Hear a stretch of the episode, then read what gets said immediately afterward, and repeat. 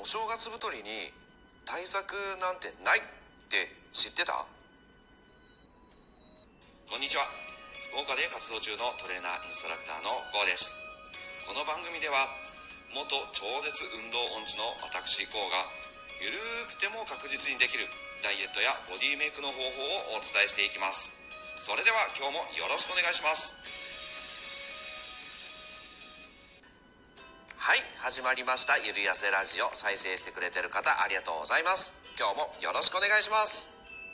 さあ改めまして明けましておめでとうございます。本年もよろしくお願いします。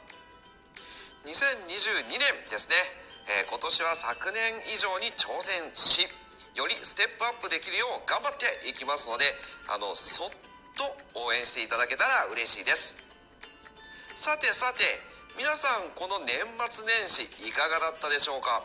コロナ禍ではあるにせよ20年末よりも落ち着いてるのでまあ久しぶりに帰省された方も多いんじゃないかと思います。その際にね本当によく聞かれるんです。食事で気をつけることってありますか？なんてね。いやないです。ないんです。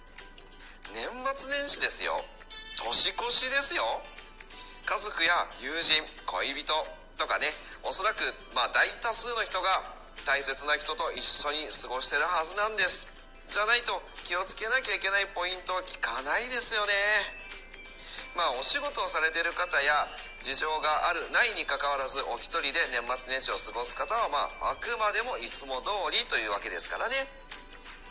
とまあお正月も過ぎましたが今後も生きるお話をします。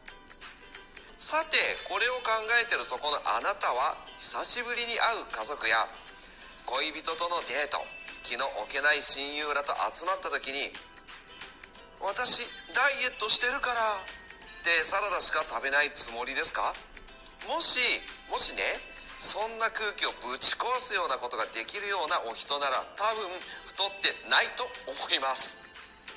食事は楽しくが一番ですよね。僕はそう思います。食べる時は食べて自分一人の時やいつも通りの時はちゃんと節制する。このメリハリがあればそうそう太ることはないと思いますよ。つまり元に戻す。これです。冒頭にお正月太りに対策はないと言いましたが対策があるとすればこれ。いつも通りにするだけで太らないですね。じゃあなんで太ってしまうのかこれはちょっと気になる部分だと思うんですけれどもズバリ習慣です。年末年始の4日間から、えー、長い人なら1週間ほどありますかね。時間や翌日を気にせず食べたり飲んだりしますよね。この食べ癖がついちゃうのが一番危険なんですよね。お正月が明けてもついつい食べちゃう。残りのお餅とかお土産物とかお菓子とかそりゃあ太りますよ。だっていつもより食べてるんですから。だからいつも通りにする。それだけ。無理に節制したりお正月ゴロゴロしてたのにいきなり運動始めたりなんかしなくてもいいです。こういうのはね続きませんから。ただいつも通りに戻すだけ。そうやって無理なく戻していつも通り、えー、戻してそこから少しだけ頑張るっていうのはありかなと思いますよ。まあでもねそのいつも通りが食べ過ぎてるのであれば僕は抑えろ。としか言いませんよ。さあ今日はここまで。いかがだったでしょうか？焦る必要はないってことですね。とんでもないところに行くにはとんでもないことをするのではなくいつも通りのことを毎日やるととんでもないところに行き着く。そう言ったのはかの天才打者イチローさんです。普段通りって大事なんですね。